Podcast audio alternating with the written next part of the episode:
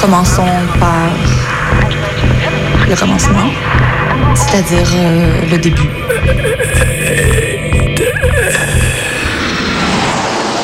Mesdames, Messieurs, votre attention s'il vous plaît. Mayday, Mayday, quelqu'un me reçoit? Antenne dans 30 secondes. 30 secondes. Mayday, Mayday. Transmission. Transmission sur le 102.2. Il s'agit d'un signal de détresse, on doit suivre le protocole. Mayday Mercredi 18h sur Radio Canu. Pendant une heure, se balader, explorer, interroger, rencontrer, jouer, faire des histoires et en créer. Mayday, l'émission qui passe le mur du son. Saison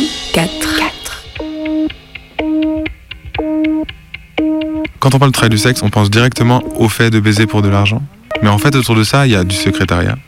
Il y a la com, comment on se visibilise. Il y a sûrement un peu d'aspect de finance aussi sur euh, selon comment on gère son argent, etc. Il y a aussi de la psycho un peu. C'est aussi comprendre comment la personne fonctionne, comprendre ce qu'elle recherche. Pourquoi tu t'es retrouvé avec des proxénètes? Qu'est-ce que tu as fait encore? Les cocottes, les truqueuses, les danseurs, les tapineuses, les femmes galantes, les hommes louches, les asphalteuses, les bitumeuses, les boulonneuses, les insoumis, les michetonneuses, les gigolos, les putains, les travailleuses et travailleurs du sexe. Bref, ce soir, on leur donne la parole. Mon corps, c'est mon travail, c'est ma machine. Donc si la machine, elle tourne pas bien, moi, je vais pas bien. Moi, je suis pour l'abolition, mais du stigma, pas du travail du sexe. Te fais pas d'illusions. J'ai rarement vu un homme épouser une prostituée. Moi, je vais pas bien. Et ma machine, elle a pas bien tourné pendant 15 mois. J'étais très triste d'être chez moi tout le temps. C'était très très dur pour moi parce que bah, moi, j'aime bien travailler comme tout le monde. J'aime bien une vie structurée. Et je l'avais plus tout ça, quoi. C'est con, mes clients, ils me manquaient aussi. Là, on parle de ça comme ça, mais en vrai, ce qui se passe, c'est que nos collègues meurent en série. Quoi. Nous, dans le, dans le milieu des putes, euh, on fait des deuils constamment. Des personnes qui meurent parce que suicide, parce que plus d'argent, parce que précarité, parce que désespoir du fait que euh, ce monde et nos sociétés ne nous considéreront jamais comme euh, des êtres à part entière à qui on doit donner euh, du pouvoir dans la décision de ce qui nous concerne. Et ça, c'est très très très dur.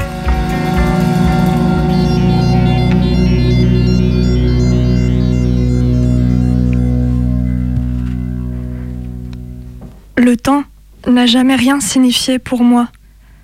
Ou plutôt, on me dit que la façon dont je décris mon expérience du temps ne correspond pas à la réalité. Je suis trop déconnectée des compteurs communs pour croire qu'on puisse le circonscrire comme ça. Je pense que c'est ce qui fait de moi une bonne pute. Quand je pense à mon travail, je vois la série de nombreux moments, ceux qu'on passe à se prendre en photo, à s'épiler la chatte, à envoyer des messages aux clients ou à prendre rendez-vous chez le médecin. Quand je décris mon travail, c'est en termes honoraires, mon tarif horaire, l'heure passée dans la grande salle des carrés VIP, l'heure à laquelle mon ami devrait recevoir un message pour lui confirmer que je suis toujours en vie. Nous voulons tous savoir ce que nous pouvons avoir en une heure. Il y a des semaines où mon corps a la sensation de faire du travail du sexe depuis dix ans. Selon la définition du travail salarié, cela n'en fait que trois. Je ne peux pas accepter ce sentiment confus d'un travail accompli sans abandonner l'idée d'un temps linéaire et d'avoir un jour un boulot avec un début et une fin distincts.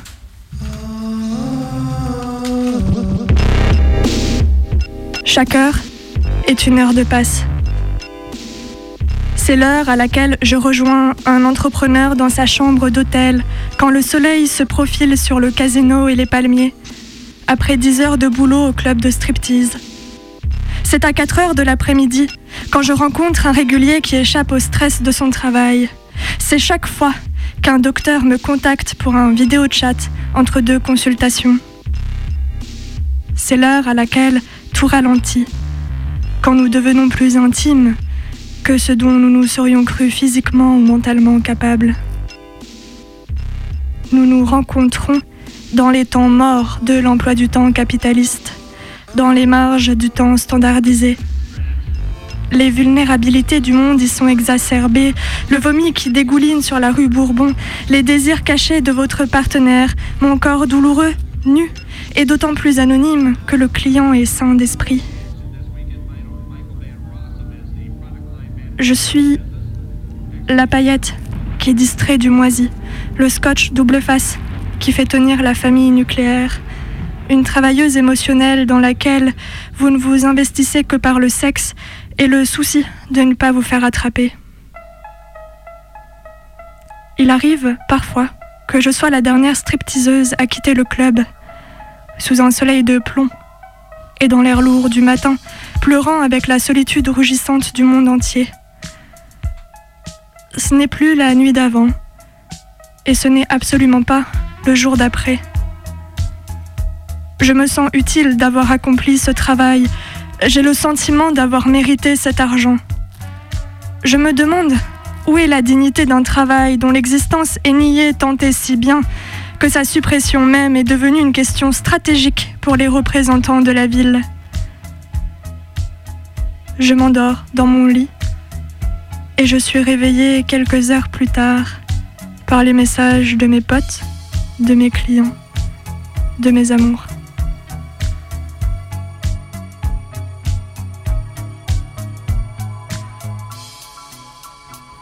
D'aussi loin que je m'en souvienne, j'ai toujours été euh, fasciné par le travail du sexe. Quand je m'imaginais euh, des travailleuses du sexe, la manière dont elles étaient habillées, l'énergie sexuelle qu'elles pouvaient dégager, sensuelle, le fait d'être présent dans la rue, ça me fascinait complètement. C'était vraiment waouh, je veux devenir ça. Il y avait, il y avait quelque chose qui, qui vibrait en moi par rapport à ça, qui était hyper intense. Le résultat de ça, c'était que ma relation avec le travail du sexe, c'était symbolisé par une porte ouverte, tout simplement j'ai commencé à coucher avec un mec. Et du coup la porte de la sexualité était ouverte. Donc je couchais beaucoup quand même avec plein de gens. À un moment il y a un mec qui m'a proposé de me payer 50 balles. Donc porte ouverte kiff de la sexualité parfait. C'était hyper fluide quoi. J'y suis allé en mode trop bien comme si ça faisait déjà partie de mon chemin et que je le savais. Et ça s'est hyper bien passé. On a discuté, on a discuté, on a discuté. On passait vraiment un bon moment. Et là, il me dit euh, si tu veux, euh, on n'est pas obligé d'aller au lit. Je passe vraiment un bon moment et tu seras quand même payé, évidemment. Et moi, je lui ai dit non, non, non, non, non, allons au lit. Parce que j'ai grave envie de toi. Et du coup, c'était trop bien. Je suis sorti de là et, et je me souviens pas vraiment de ce que j'ai ressenti parce que c'était juste naturellement fluide. Mayday. Salut, moi je m'appelle Osmose, j'ai 26 ans.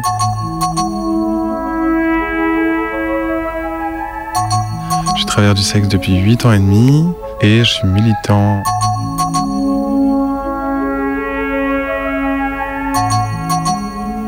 Rencontre.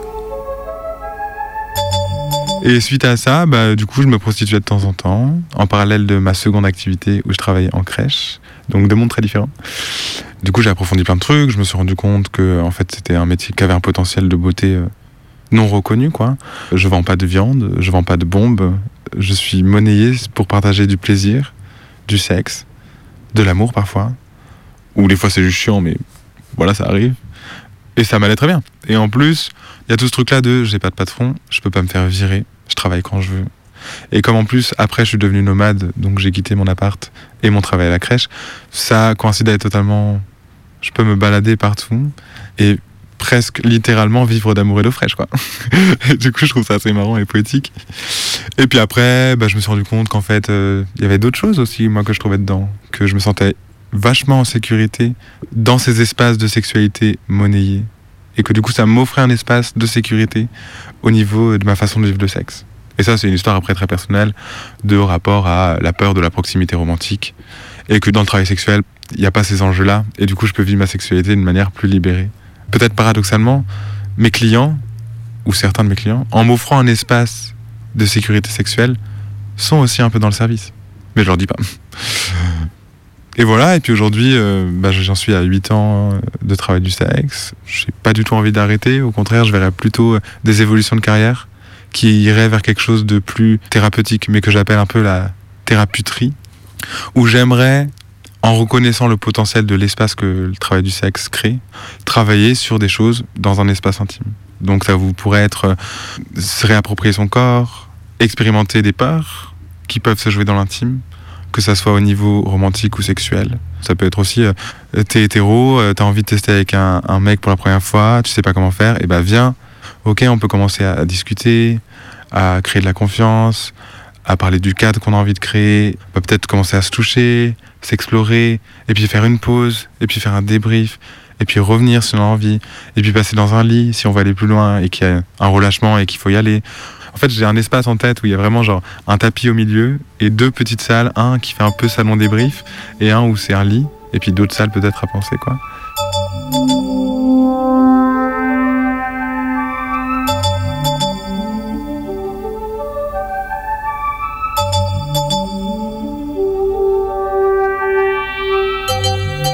En France, aujourd'hui, le client est pénalisé depuis 2016. Avant 2016, il y avait ce qu'on appelle le délit de racolage, où en fait, on pénalisait les, les prostituées. Suite à une envie de décriminaliser les personnes prostituées, on a inversé la charge pénale et on a pénalisé le client.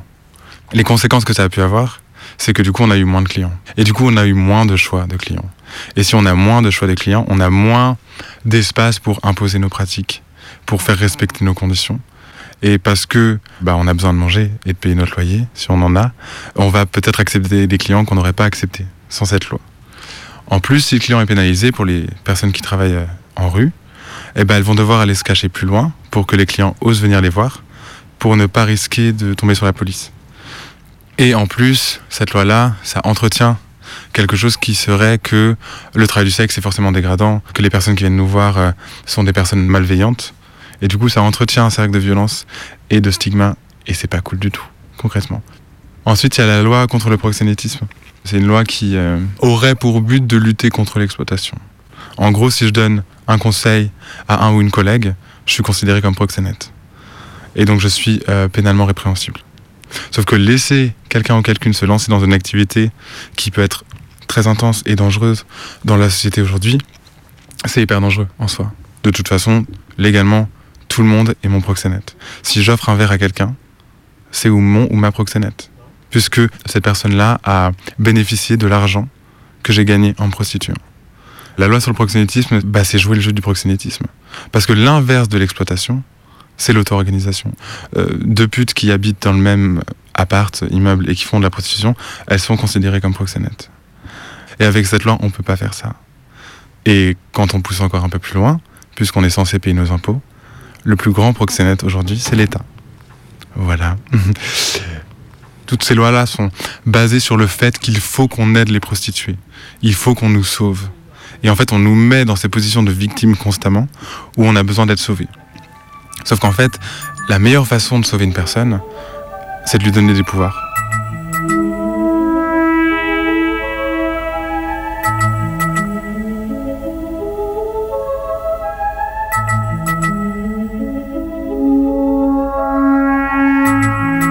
Comment ça se passe mon travail concrètement Déjà, je me rends visible. C'est-à-dire que là où il euh, y a de la sexualité gay, je suis présent. Euh, ce qui n'est pas toujours légal, euh, dans le sens où on peut se faire bannir des applications ou des sites où on est présent. Selon les sites, en fait, je sais où est-ce que je peux dire directement. Je suis escorte pour pas perdre de temps. Et les sites ou les applications où je dois dire, bah, en fait, je peux pas te dire ici ce que je fais, sinon je risque d'être banni. Mais si tu veux, voilà mon numéro. Et après, la personne m'envoie un SMS. Et ensuite, je la bloque sur l'application, ce qui fait qu'elle peut plus me voir et donc plus me signaler. Et ensuite, par le numéro, je lui dis, en fait, je suis escorte. Du coup, ce qui est une perte de temps immense. Quand j'annonce que je suis escorte, il y a plusieurs suites possibles à ça. Soit la personne n'est pas intéressée et elle le dit poliment ou de manière stigmatisante. Soit la personne est intéressée et dans ce cas-là, on entre dans quelque chose de plus concret, mais pas tout de suite, où on va discuter de ce qu'elle rechercherait, de moi, ce que je propose, de mes tarifs, de si on va chez elle ou chez moi. Et comme j'ai pas de chez moi, c'est chez elle. Et donc de savoir si elle peut me recevoir. Si c'est pas possible, si on va dans un hôtel, en extérieur ou dans un autre endroit. Donc en fait, on va cadrer la session. Et en même temps, en discutant de tout ça, je vais pouvoir repérer si la personne, elle me fait me sentir respectée. Elle négocie par exemple. Moi, je demande une photo de la tête en général. Et son numéro de téléphone. Comme ça, si jamais la personne, en fait, elle me manipule ou elle se fout de moi, et ben j'ai son numéro de téléphone pour savoir si elle me recontacte et pour le transmettre à mes collègues. Parce qu'évidemment, il y a beaucoup de fantasmeurs. Donc c'est des personnes qui vont parler, parler, parler, commencer à parler de cul de manière très concrète, mais jamais payer. Et donc prendre de notre temps pour nous sexualiser, mais sans nous payer. Si ça se passe bien, et ben tout simplement on va se rencontrer et puis on va faire la passe. Donc la passe ou la session ou la rencontre. Et après, bah voilà, c'est la fin. Moi, je suis au RSA depuis mes 25 ans. Donc ça a complètement changé ma vie, puisque ça veut dire que j'ai un revenu fixe au final. Et que ça veut dire que maintenant, je continue le travail du sexe, mais il y a moins de pression, il y a moins de euh, oh putain, il me reste 5 balles là, donc c'est la merde. Ce qui est cool, parce qu'on n'a pas beaucoup de clients dans le milieu PD, comme j'ai dit avant, et qu'en plus je suis nomade, donc ça veut dire que créer des réguliers pour moi, en étant fixé dans une ville, c'est pas possible. Comme dans ma façon de vivre la sexualité, la frontière entre le professionnel et le personnel est très fine des fois, euh, je peux euh, baisser mes prix juste parce que euh, j'ai envie de sexe et que j'ai envie de travailler quand même. En fait, c'est un peu un mélange un peu bordélique de sexe gratuit parfois et sexe pas gratuit. mais j'essaye quand même de, de, rester dans le TDS parce que parce que c'est important pour moi. Au niveau des tarifs, on a aussi beaucoup de façons différentes de fonctionner. Il y a des personnes qui font un tarif à l'heure, il y a des personnes qui font un tarif à la pratique, ou comme euh, certains certaines aiment dire euh, entre nous, euh, on le fait à la giclée quoi. et moi personnellement, mes tarifs c'est à la pratique. 80 euros pour un rapport que j'appelle soft où on fait pas de pénétration anale et 150 euros s'il y a de la pénétration anale. Et du coup ça c'est mes tarifs officiellement. Après dans la réalité, en tout cas dans la réalité à l'époque où j'étais pas encore au RSA, quand il me restait 10 balles sur moi, j'allais faire des pipes pour 20 balles évidemment puisque 30 balles, c'est toujours plus que 10. Et qu'il y a toujours une négociation constante et qu'en fait, moi, ma manière de fonctionner, c'est que ça va dépendre où j'en suis financièrement. Si je suis dans la merde, je vais m'adapter à ce que je trouve. Et après, bah, moi, j'ai rajouté des petits tarifs en plus, là, euh, récemment, euh, sur plus de la tendresse, euh, sans sexe. Donc, j'ai mis 70 euros l'heure de tendresse et 250 euros la nuit de tendresse.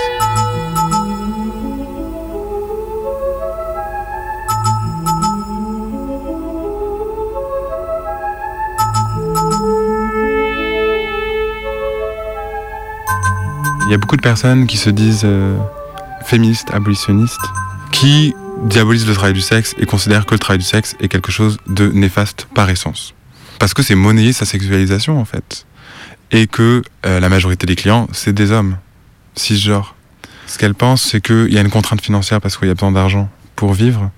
Et que du coup, ça va forcer des femmes à vendre leur consentement pour de l'argent, pour survivre. Sauf que c'est pas comme ça que ça marche dans la société aujourd'hui, beaucoup d'hommes cisgenres considèrent les femmes comme des objets sexuels, monnayés ou non. Et c'est pas quelque chose qui est propre au travail du sexe. Bah, en fait, tu considères que mon corps t'est dû, et bah tu vas commencer par le considérer comme un service, et du coup tu vas payer. Au final, si une personne veut se faire monnayer pour sa sexualisation, ça devrait être son droit. Si une personne n'a pas envie de se faire monnayer pour sa sexualisation, ça devrait être son droit c'est pas forcément de l'exploitation. L'exploitation, ça existe dans le travail du sexe et ça existe dans plein d'autres métiers. On parle de prostitution des mineurs, on parle d'exploitation. Eh ben, on peut lutter contre l'exploitation et on peut lutter contre la pédocriminalité. Ça veut pas dire condamner le travail du sexe. Faut pas abolir le travail du sexe, faut agir sur les conditions qui font que le travail du sexe existe de cette manière aujourd'hui. La majorité des travailleurs et travailleuses du sexe que je connais militent pour ce qu'on appelle la décriminalisation et c'est-à-dire faire sauter la loi de pénalisation du client, c'est faire sauter la loi sur le proxénétisme, et de nous laisser en fait déjà exercer. Et ensuite, suite à ça, il faut quand même euh, partir de chaque milieu et, de, chaque personne euh, exerçant le travail sexuel pour savoir quels sont ses besoins spécifiques, et ensuite créer des choses pour répondre à ses besoins. En fait, il faut réussir à créer une société où toutes les personnes exerçant le travail du sexe le font euh, de manière paisible, sécurisée, avec un accès aux soins, etc. Et pas comme un non-choix, en fait. Ce qui serait en soi logique, ce serait juste être à égalité euh, des autres et avoir les mêmes droits et les mêmes devoirs. Mais moi, je suis aussi anticapitaliste et j'ai pas envie euh, de payer des impôts si ces impôts euh, nourrissent des choses qui sont pour moi néfastes à la société, comme l'armement ou donner plus d'argent aux plus riches. C'est très compliqué de lutter euh, pour la décriminalisation Parce qu'en fait, c'est demander qu'on enlève des lois qui nous oppressent, mais qu'on n'a pas envie d'aller dans la légalisation et le réglementarisme. Si on ouvre des maisons closes, ça veut dire euh, être fiché comme pute, comme on peut l'être en Allemagne, ce qui, dans une société stigmatisante, est dangereux. Mais aussi, qui va aller dans ces maisons closes? Est-ce qu'on va accepter les personnes handicapées les personnes neuroatypiques Les personnes qui n'ont pas de papier? Quelles règles on va mettre autour de nos corps? Comment on va hygiéniser, médicaliser nos corps? Est-ce qu'on va nous forcer à nous raser? Et est-ce que toutes les personnes rejetées de ce système, derrière, n'auront pas encore plus de mal à se prostituer parce qu'on aura l'excuse du légal? Si par exemple on, tombe dans le réglementarisme, euh, c'est sûr que les personnes sans papier ne seront pas incluses. La prostitution, ça sera une entrée pour la migration. Et c'est pour ça que la prostitution, on préfère pas en parler. Ou la diaboliser. C'est beaucoup plus simple. Parce que si on ouvre cette boîte, on ouvre plein de boîtes qui sont liées. Donc c'est très compliqué. Parce qu'en fait, euh, la lutte, pour moi, de décriminalisation, c'est être dans un endroit qui est illégal ou entouré d'illégalité et ne pas rentrer dans l'égal, mais quand même réussir à se battre pour une émancipation. Si on avait des bordels autogérés, le rêve de beaucoup de putes, on pourrait faire euh, de la prévention, des actions, euh, du travail du sexe évidemment, des projections, des discussions. Et voilà, c'est tout ce qu'on demande en vrai. Mais c'est beaucoup dans une société capitaliste en vrai.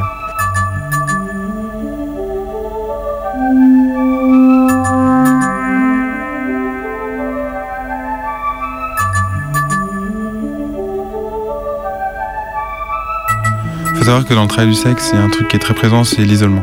Comme c'est une activité qui est très stigmatisée, on va pas euh, se visibiliser, on va pas s'outer, donc se rendre public. Et du coup, bah, ça va nous empêcher de communiquer avec des personnes qui font la même chose que nous, d'en discuter, de faire des débriefs, de partager à quelqu'un ou quelqu'une qui va nous comprendre.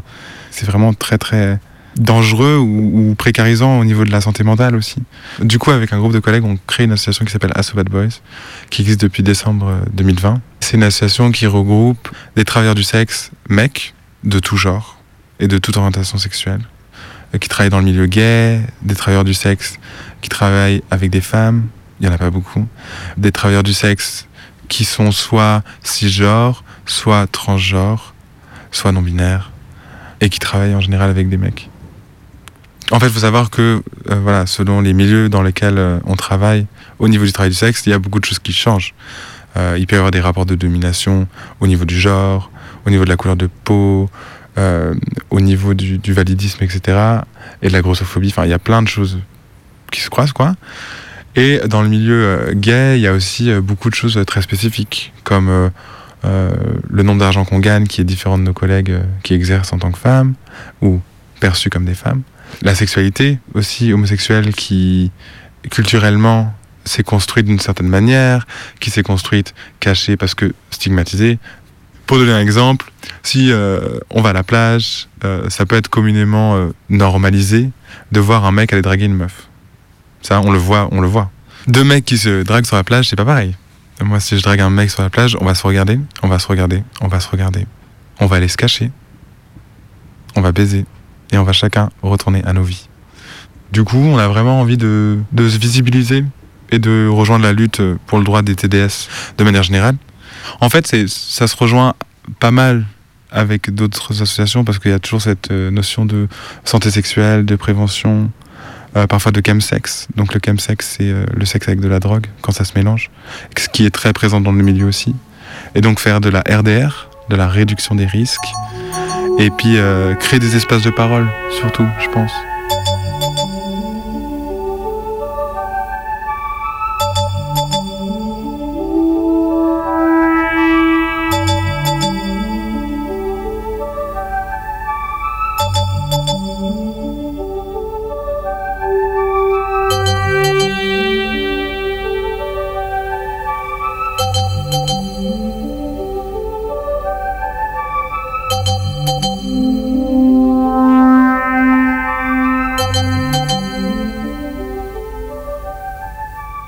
Ce soir, Mayday allume sa lumière rouge.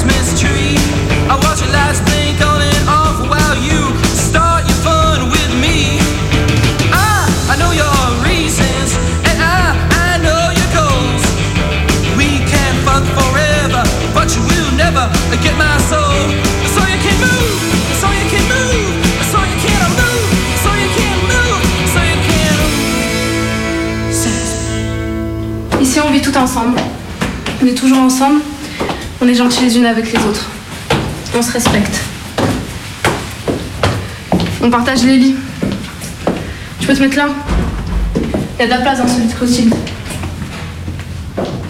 Tu peux pas aller te coucher tant qu'il y a des clients dans la maison. Mais tu peux te lever quand tu veux. Tu dois jamais sortir seule. Soit avec madame, soit avec un homme. Si on te voit seul dehors, c'est racolage, d'accord D'accord. Si un client qui se plaint que tu sens pas bon ou que t'es pas propre ou que ton linge est sale, madame elle te met une amende. Elle retient sur ton argent ou elle le rajoute à tes dettes. Alors tu te laves bien. Quand le client se déshabille, tu examines discrètement sa bite. Tu regardes s'il y a des écorchures, des boutons. Tu regardes aussi le corps, s'il y a des rougeurs. Si t'as un doute, tu couches pas. Et après chaque rapport, tu te savonnes les lèvres, tu rinces, et tu fais une friction à l'eau de colonne. Tu as déjà fait? Non. Ça brûle un peu, mais c'est normal. Et quand tu arrives dans la chambre, qu'est-ce que tu fais? Tu parles? Ben ouais, tu parles. Tu fais un peu de conversation. Des fois, elles te racontent leur vie. Tu bois encore un coup. Ça aide. Voir s'il est un peu tendre ou quoi? Tu t'adaptes. De toute manière, au bout d'un moment, tu auras toujours les mêmes. En gros, faut les exciter et les faire jouir. Et toi, quand tu couches, tu fais semblant? Pourquoi? Parce que c'est comme ça qu'on fait.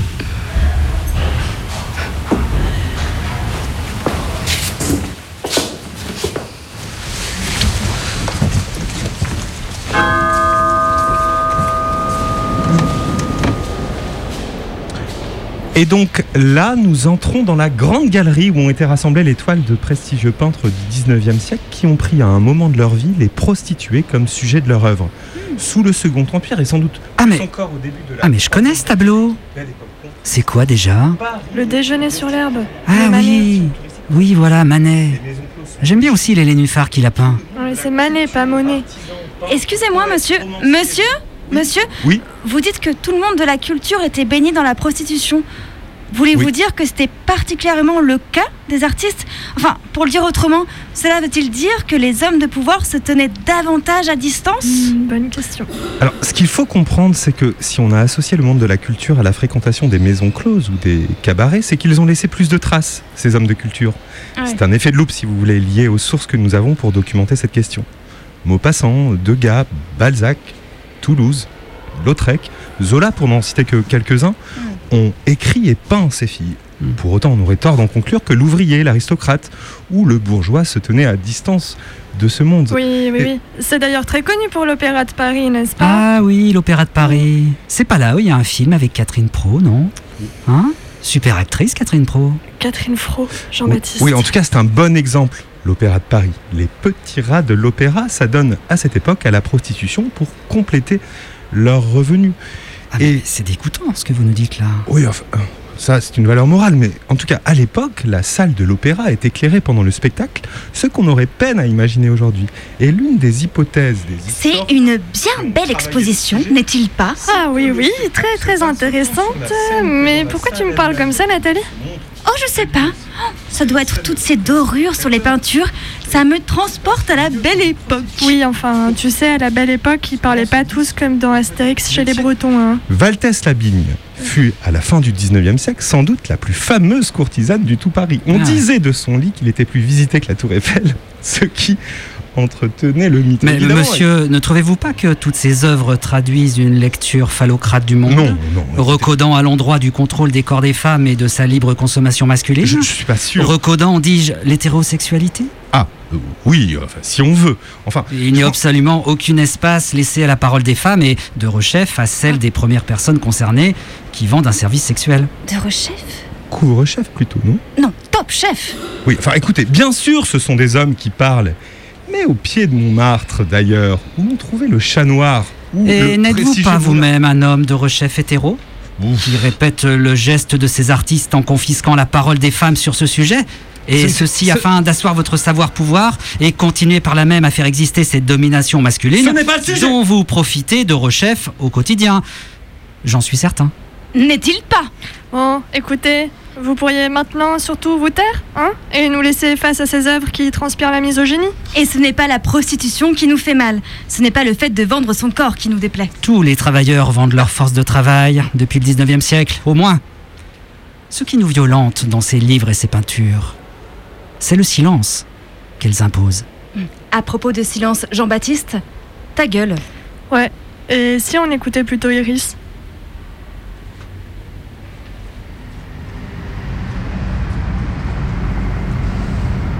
Dans ce temps-là, je travaillais dans un établissement qui se situait à Avenue de Louise, en fait. Et je travaillais vraiment, vraiment beaucoup. Après, je suis partie à Jean. Là, il y a eu le Covid. Et je me suis retrouvée un petit peu seule et isolée. Et là, j'ai dit à Eric, vas-y, file-moi le contact. Et c'est comme ça que ça s'est passé, en fait. C'est comme ça que je suis rentrée chez Ustopie. Et je suis rentrée au mois de juin et, c'est devenu euh, mes copines de militantisme et c'est devenu aussi un peu une famille aussi, quoi.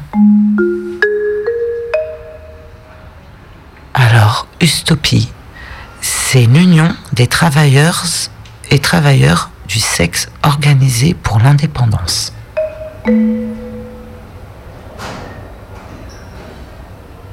Alors moi, j'ai commencé en France en bar à champagne. Euh, il faut savoir qu'en bar à champagne, c'était euh, on se caresse la jambe, bisous bisous, voilà, petite branlette une fois de temps en temps, mais il y avait des caméras. Mais pas plus, ça allait pas plus. Et un matin, je me suis réveillée, j'avais les mains qui tremblaient, et là, j'ai pris un recul, et je me suis dit, est-ce que je dois me foutre en l'air pour de l'alcool, écouter des gens et leurs récits, et un patron qui me prend 50% sur ce que je gagne? Donc, je me suis dit, je vais me mettre escorte. J'ai commencé à travailler en escorte en France et un peu en Belgique. Et puis euh, un, jour, je dis ben je voudrais voir comment ça se passe dans un bordel. Tu sais cette idée du bordel euh, avec les écrivains qui venaient au bordel, le mot passant et que sais-je, tous ces grands écrivains. Quand tu regardes la peinture, il y a plein de peintres qui ont pris comme muse des TDS. Et j'avais euh, ouais j'avais ce truc amoureux du bordel.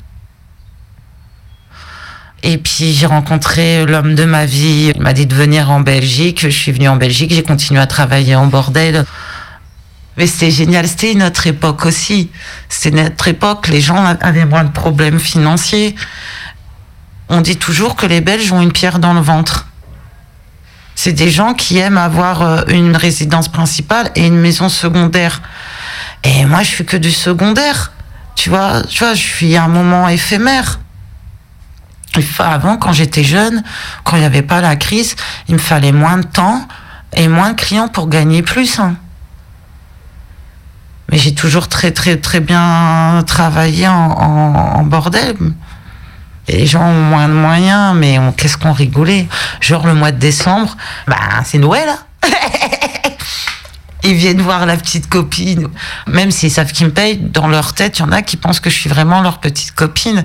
J'en pouvais plus du mois de décembre. hein. J'avais envie de lui dire finito, pipo, pépito, dégage. Je faisais souvent que de monter, que de descendre, mais sans pause. Genre mon déjeuner du midi, je le mangeais à 16 heures. Alors le dîner, t'oublies. T'oublies. Et je finissais à 1h, à 2h du matin, même voire 3h en commençant à 11h30 midi. Mais tu gagnais bien ta vie. C'était rigolo, ça te permettait de, de rencontrer plein d'hommes, de rencontrer plein de personnes. Puis ça fait aussi du bien de voir un client euh, toutes les semaines ou tous les mois et, et qui te parle de sa vie aussi. Après, ça devient une- euh, ça- devient je sais pas pour certains plus que des clients. Il y a une affinité, il y a euh, les pots qui se parlent, les trucs. Il y a quelque chose même euh, quand on discute après ou avant. Moi, j'ai toujours aimé mon boulot parce que ben tous ces gens-là, ils viennent me voir, c'est qu'ils ont un problème et j'ai envie de le résoudre avec eux. Et j'aime bien donner de la tendresse et j'aime mon métier profondément.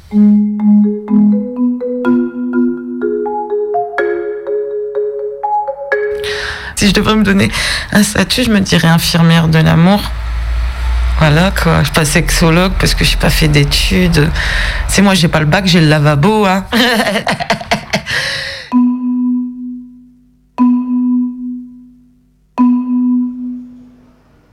Moi, l'enfer, c'était pas mes clients, mais c'était le comportement d'autres filles par moments qui pouvaient être rough, dur. On n'arrive pas euh, au club des bisounours, hein. C'est pas le club, c'est de la concurrence. Faut être équipé pour faire ça. J'ai vu, j'ai vu des choses euh, dans les bordels qui peuvent choquer. Moi, j'ai vu des filles péter des plombs parce qu'elles ne travaillaient pas de la journée ou l'autre travaillait moi aussi. Je veux dire, j'avais que deux copines et le reste, elles m'aimaient pas beaucoup. Je fais grande gueule, je fais de la blague, mais faut pas me chier dans les bottes, tu vois. J'ai une bonne répartie. Mais j'ai dû prendre souvent la défense de, de gens qui n'avaient pas cette répartie-là, quoi. Moi, j'ai vu des bagarres. Moi, j'étais enceinte de mon défunt compagnon. On m'a fait tomber dans les escaliers. Une autre fille. J'ai dû me soigner sans rien, sans assurance. Faut être équipé. Il y a de la violence. Il y a de la violence. Les responsables, pour certaines, je dis pas toutes, elles nous traitent vraiment comme des numéros, quoi. Tu sais, ils ont un pouvoir un ascendant. Par exemple, moi, j'ai vu des filles euh, se faire euh, virer pour rien. Six mois, un an où elles étaient là, elles avaient créé une clientèle, tout recommencer, c'est dur, dur. Hein. C'est un commerce. Hein. Je peux te raconter des histoires de responsables de ce qu'elles faisaient aux filles, quoi. Comme à mon dernier bordel où je travaillais à Uccle. J'ai quelques tenues fétiches et euh, j'aimais bien celle-là. C'est une nuisette que j'ai achetée à Amsterdam euh, qui est très belle, rouge. Quand j'ai mes extensions, je mets un petit truc avec des fleurs, ça fait super beau. Les clients aiment bien. Et ben la responsable qui était farcie à, je ferai pas de de commentaires à ce qui se met dans le nez ce qui se boit aussi, est venue, m'a regardé, m'a dit euh, ici on n'est pas à la gare du Nord, tu fais pute de la gare du Nord. Et là je l'ai regardé et là je lui ai dit écoute-moi cocotte, dans deux minutes si tu t'excuses pas, je vais te rentrer ta tête dans ton cul. Capici? Tu crois que la fille de la gare du Nord vaut moins que moi? La fille, elle travaille comme moi et moi je travaille comme elle. Alors ça suffit, hein. Je te donne 50% pour que tous les matins tu me harcèles. Je peux te parler d'une gamine qui me revient en tête, qui n'avait pas 17 ans et qui, le premier jour, a très bien travaillé, très très très bien, mais qui a attiré beaucoup de pédophiles. Le premier jour, moi je travaille, je bouffe mon plat et tout, je reviens le lendemain, je mets mon plat au frigo. Je vois la gamine qui a faim, qui tourne autour du plat, tu vois les gens qui ont faim. Et je dis, mais si tu veux partager mon plat avec moi? Et elle me dit oui. Je partage, je parle un petit peu avec elle, j'essaie de le faire parler, tu vois. Elle répond pas aux questions. Je lui dis, mais t'as quand même gagné ta vie hier. Euh, Et elle me fait comprendre que non, tu vois. Elle est restée à peine une semaine.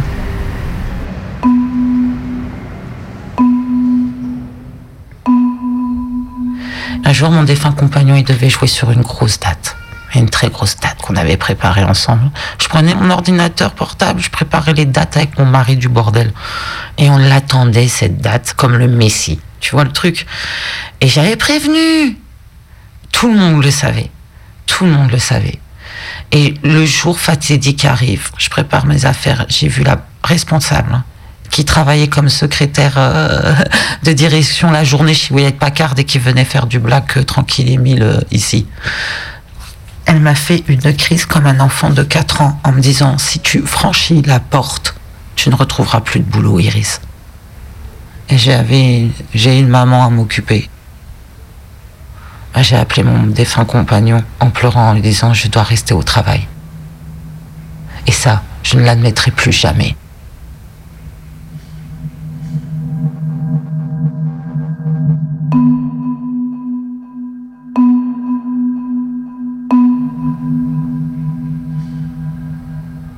J'avais connu euh, des grosses périodes de merde avant le Covid.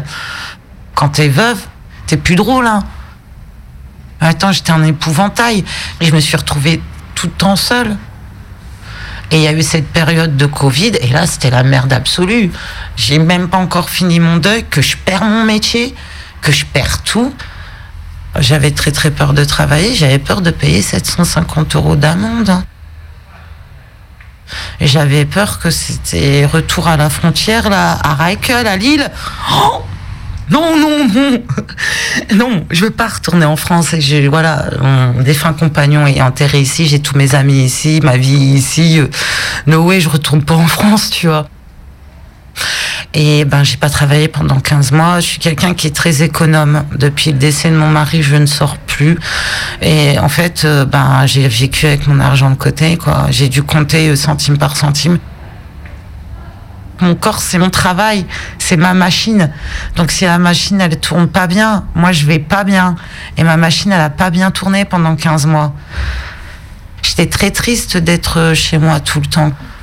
C'était très très dur pour moi parce que ben, moi j'aime bien travailler comme tout le monde, j'aime bien une vie structurée. Et je l'avais plus tout ça quoi. C'est con, mes clients ils me manquaient aussi. J'aime bien mes clients, y a, ils ont toujours un mot gentil, une conversation pour moi. Ça te manque quand même. Là, tu te retrouves toute seule à regarder quatre murs et Netflix. Je me suis vue plusieurs fois me dire, mais j'ai envie de me foutre en l'air, quoi.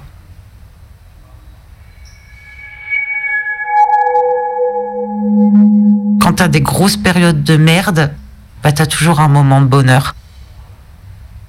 Et mon moment de bonheur dans mes 15 mois de merde, ça a été Ustopie. Grâce à euh, ce qu'ils me proposaient, viens, viens faire la distribution de colis euh, alimentaires, euh, les colis euh, hygiène, ben, ça tient, tu te réveilles, tu vas à 10h jusqu'à 15h, t'es pas chez toi à, à fumer des pétards et à, à te faire des films, à te dire, mais il me reste plus que ça, comment ça va se passer? Je veux pas finir SDF. Première des choses, c'est bonjour, je m'appelle Iris, comment tu t'appelles? Ah, t'as un beau manteau. Toujours. Ah, t'as un beau sourire. Oh, comme ça, ça donne le peps aux gens. Puis toi aussi. Ça, t'es remonté, tu repars chez toi, t'as passé une bonne journée. Le lendemain paraissait moins dur. Grâce à Ustopie, j'ai pu rencontrer euh, plein de gens. Je rencontre euh, des dominos, je rencontre des dames qui travaillent en courée, ce qu'on appelle les vitrines, des dames qui travaillent en rue, euh, des dames euh, qui travaillent en bar à champagne, des dames qui font de l'assistante sexuelle. Je rencontre des gens que si je serais restée toute seule à morfondre, peut-être pas que j'aurais pris conscience qu'il y a des gens qui pensent comme moi. C'est un plaisir quand même, hein. tu te dis pas, t'es un alien, un E.T. Le militantisme me permet de me sentir utile pour ma communauté. M'occuper de ma communauté, c'est extrêmement important pour moi. Ça, c'est aussi des valeurs des gens du voyage. Et c'est ce que j'ai retrouvé chez Ustopie. Un peu de gitanerie dans, on va dire, la puterie.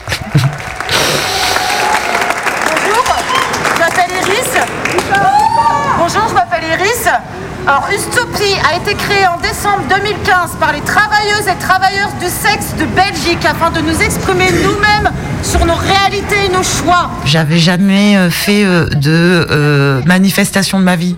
J'ai été manifestée.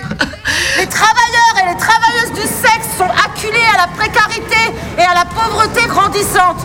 Aujourd'hui, une grande partie des TDS doivent en- choisir entre grande pauvreté, entêtement, expulsion ou risque sanitaire. Ah, la- première manifestation que j'ai fait, c'était pour la lutte euh, contre des violences faites aux travailleuses et travailleuses du sexe le 17 décembre.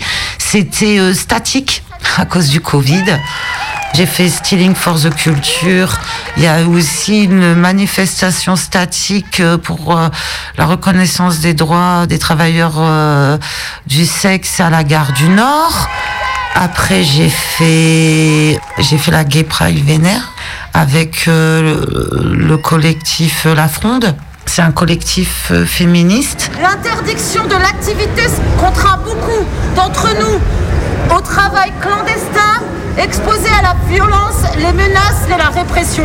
Cette situation démontre qu'il y a une nécessité à la création d'un statut professionnel. Après, j'ai fait euh, la dernière manif pour les droits à la santé, les infirmières, reconnaissance aussi de nos droits. Et c'était superbe, quoi, parce que là, c'était vraiment une manif où on marchait, on, on sentait les gens vibrer, tout ça. Moi, j'adore le foot, euh, c'était comme dans un stade, quoi. Oh, Je disais, oh là là, j'avais sorti un slogan et c'était trop cool. Ils ont sorti mon slogan et les gens, ils le criaient et je me dis, oh là là, c'était rigolo. Le militantisme, ça m'a tenu en vie. Je les remercie si je pouvais prendre euh, Maxime, Marie, Maria, euh, Thor, euh, tout le monde, toute l'équipe euh, dans mes bras, je le ferais.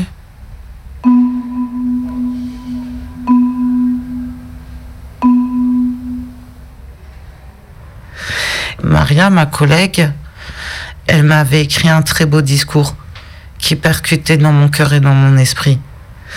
Ça me travaillait de travailler de chez moi parce que j'en avais marre des patronnes. J'en avais marre. Et je crois que ça a pris tout son sens à la monnaie. Tu peux pas tenir un discours et après retourner chez l'oppresseur. Et ben, je me suis dit, mais moi aussi, je peux. Je l'ai fait en fait. Mon travail, il est juste différent de mon ancien travail sur la communication et la prise client, mais sur le fond, il est toujours là. Je prends toujours autant de plaisir à faire ma girlfriend expérience. C'est là où j'excelle. C'est ce que j'aime faire dans le TDS, le girlfriend expérience.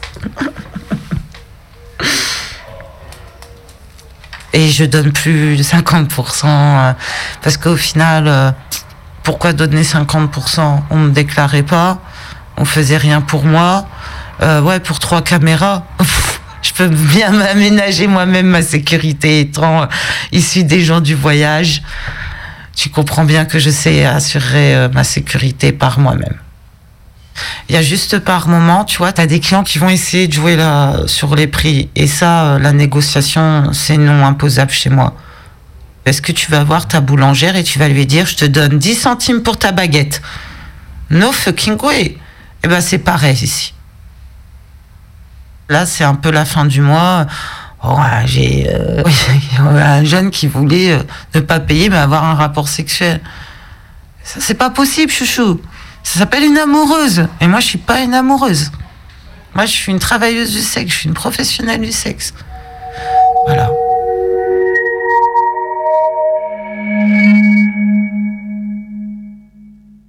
Je peux parler de mon espoir euh, de voir euh, la décriminalisation parce que ça changerait beaucoup de choses. Déjà là où je vis, mon propriétaire il aura plus de problème. Là, ce que je fais, je suis pas tout à fait dans les règles de l'art, quoi. Et ça, ça me travaille. hein. Il n'y a pas un soir où j'y pense pas, où je suis un peu pieuse, euh, je prie Saint-Tréta. C'est le seul truc qui marche. hein. Si vous avez la merde dans la vie, allez à Vandeville, prenez une médaille. Saint-Rita, ça marche à tous les coups. Et pas tout à fait dans la légalité. Par exemple, euh, prendre un prestataire pour faire les photos, ben, c'est aussi du proxénétisme. Donner un conseil à une amie, c'est aussi du proxénétisme. Tout est proxénétisme là, il n'y en aura plus. Moi, j'ai mes rêves de travailler en collectivité avec mes copines, Moi, j'ai envie, envie d'acheter euh, mes 500 capotes, euh, je dis une bêtise, à 5 euros. Parce qu'on est 10 à, pouvoir les commander. Mais il n'y a pas que ça. L'aide sociale, euh, de pouvoir partager un café avec ta collègue à côté de sa chambre. T'as ta chambre, tu tapes à ta collègue. Eh, viens, on va boire un café. Je vois pas de café, mais du jus d'orange. Viens, on va fumer une clope. C'est quand même mieux que de travailler seule, euh, toute tristoune. Mais là, ton argent, il irait pour toi. Il n'y aura plus de 50-50 et plus de tout ça.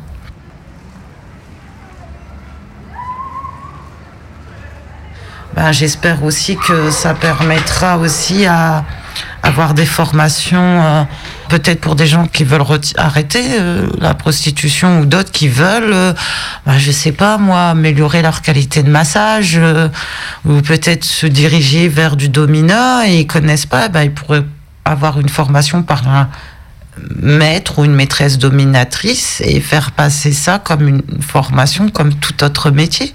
Moi, je pense à ça. J'ai quand même un certain âge, il faut que je, me- réoriente sur quelque chose. En fait, j'ai envie de continuer mon boulot et en même temps, j'ai aussi envie de me former aussi euh, à travailler pour les gens de ma communauté. Alors, musique.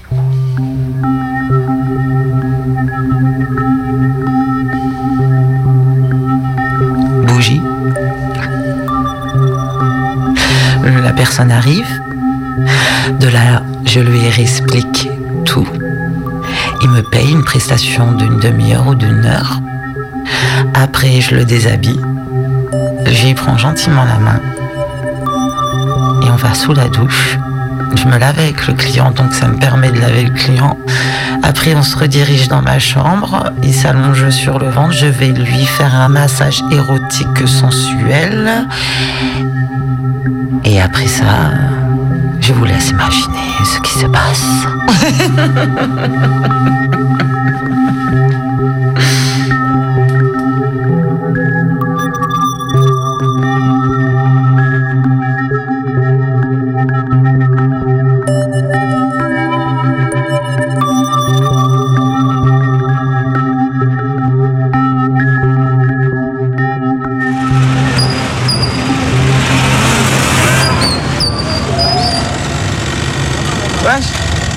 Cousine Tu veux pas te caler avec nous? On est trois là. Non, je fais pas. Tous les jours je te vois là.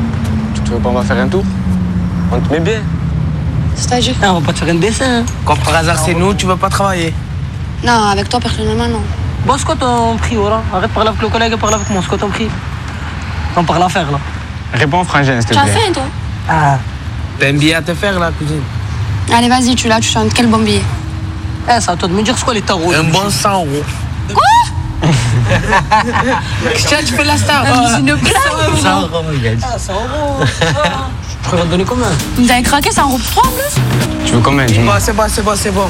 Tu veux combien? 200 euros. 200 euros les trois et ne me dis pas non, non, non. 250. Ah, c'est beaucoup cousine, voilà. Oh, 250, tu tapes à la gorge quand même. Hein 250 euros. C'est bon, vas-y, on va, on va te donner tes 250. C'est bon, vas-y, c'est bon, je les mets, t'inquiète. Je m'en mets, les gars. Love, honey,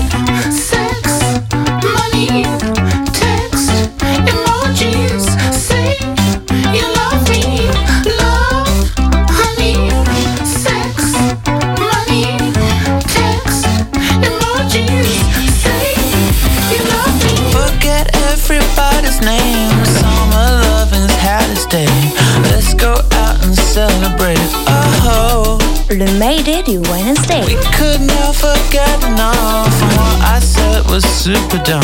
Let's go out and have some fun. Oh, oh. but I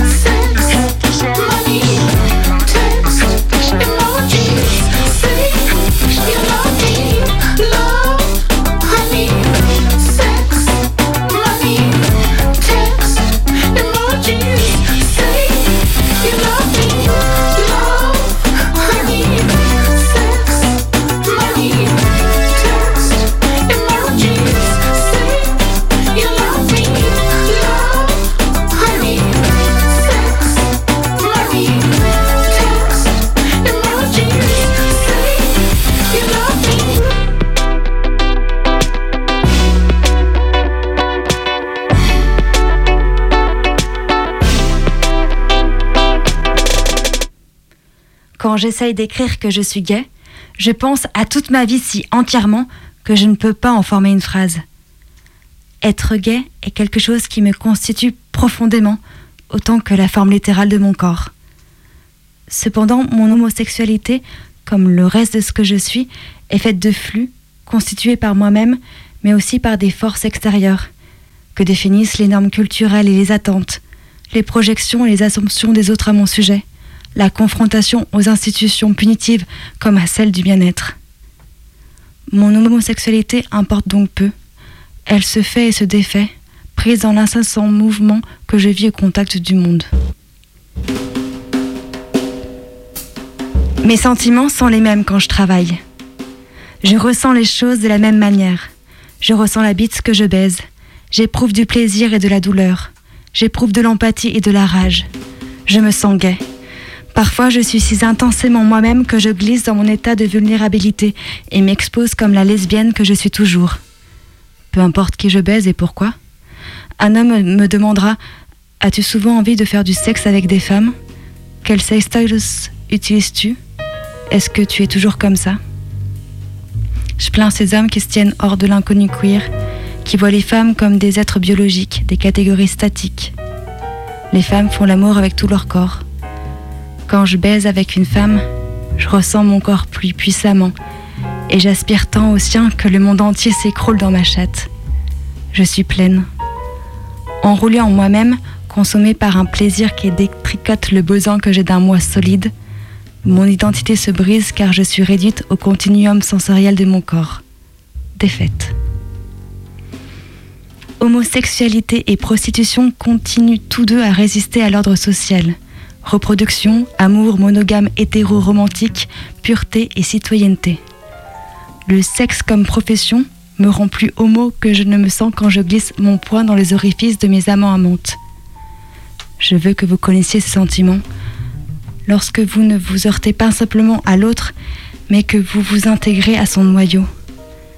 Mes amantes font impression sur moi, tout comme je fais impression sur elles. L'identité s'effrite. L'identité tombe quand on accepte si brutalement que nos corps sont en relation l'un avec l'autre. Ce n'est pas une identité, mais une perturbation de l'identité elle-même. C'est le plaisir sans limite que les putes offrent, les salopes sans engagement qui se déplacent dans les réseaux criminels souterrains, exposant les fictions qui gouvernent la société. Il est difficile de savoir quelle est la perturbation, quelle est l'activité criminelle dans laquelle je suis la plus investie. Être queer ou être pute. J'ai soif d'une conspiration qui régirait les deux, harmonieuse, désirante, sans limite, où le sentiment est tout, l'ennui et le travail rien. Je me suis juré de ne jamais volontairement sortir de mon corps au travail, en d'autres termes, d'arrêter intentionnellement de dissocier. Bien que d'un autre côté, je sache que je ne peux pas non plus sortir de la prostitution pendant le reste de ma journée. Tout comme d'autres, je suis désorientée par la multiplicité des signifiants que je porte, qui m'entourent.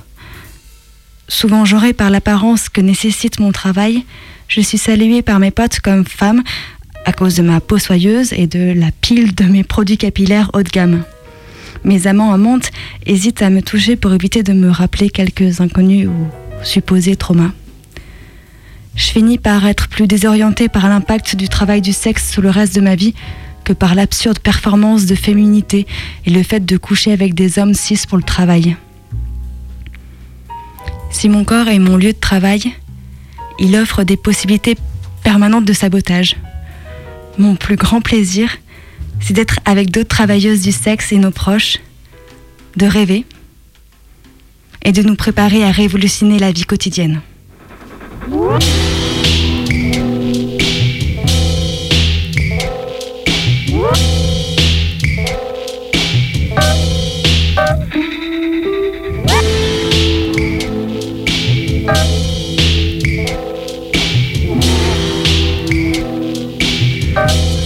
Soir, on a écouté des prostituées. Ah putain, mon casque En musique, on a écouté le Gun Club.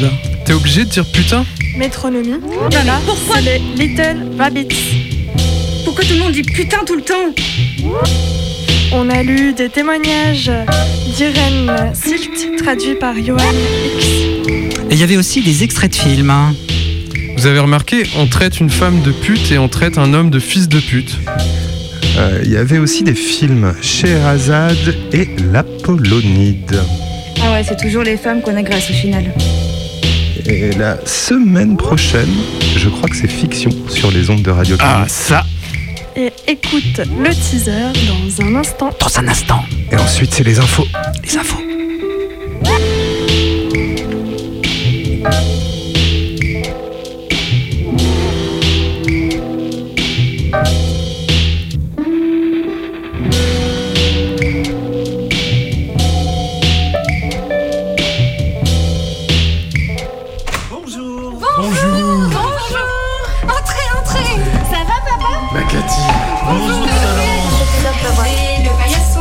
27 octobre à 18h, Mayday présente son adaptation de Formica, la BD de Fab Caro.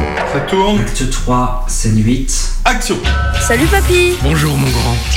Alors, comment ça se passe ta puberté On peut aller jouer au jeu de cette famille dysfonctionnelle C'est dimanche. Allez. C'est le jour du repas en famille. Passons au salon. Tout le monde est ravi de se retrouver autour de la table. Santé À la vôtre Chin chin. Et la santé surtout Et un pouvoir d'achat croissant. Ah, ça. Alors que tout est prévu pour faire de ce rendez-vous un moment d'amour et de partage, surgit tout à coup la question à laquelle personne n'avait pensé de quoi on pourrait parler. Écoutez, il faut agir avec méthode. Je propose que l'on vote. Mais oui, bonne idée. Nous voilà sauvés Bonjour madame, est-ce que vous croyez au centrisme après la mort On est fichu Moi je vous le dis, on est fichu Calme-toi, mon amour. Alors la voilà la solution. Parlons de ce qu'on est en train de manger. On est sur un spaghetti au beurre, plutôt fade en bouche. Dites-nous un peu comment vous êtes arrivé à ce résultat pour le moins mitigé. Eh bien, j'ai mis les pattes dans l'eau en m'en foutant. Ah, voilà. C'est donc ça le secret. Formica, une tragédie en trois actes. Maman, je m'ennuie. Tu n'as qu'à jouer avec Clara, mon coussin. Ouais, mais elle est morte. Ah, mais oui, c'est vrai. Attention, c'est maman. Ah, ah, je... C'est c'est- c'est moi, c'est moi. C'est moi. Ne ratez pas Formica, le 27 octobre à 18h sur les ondes de Radio Canu.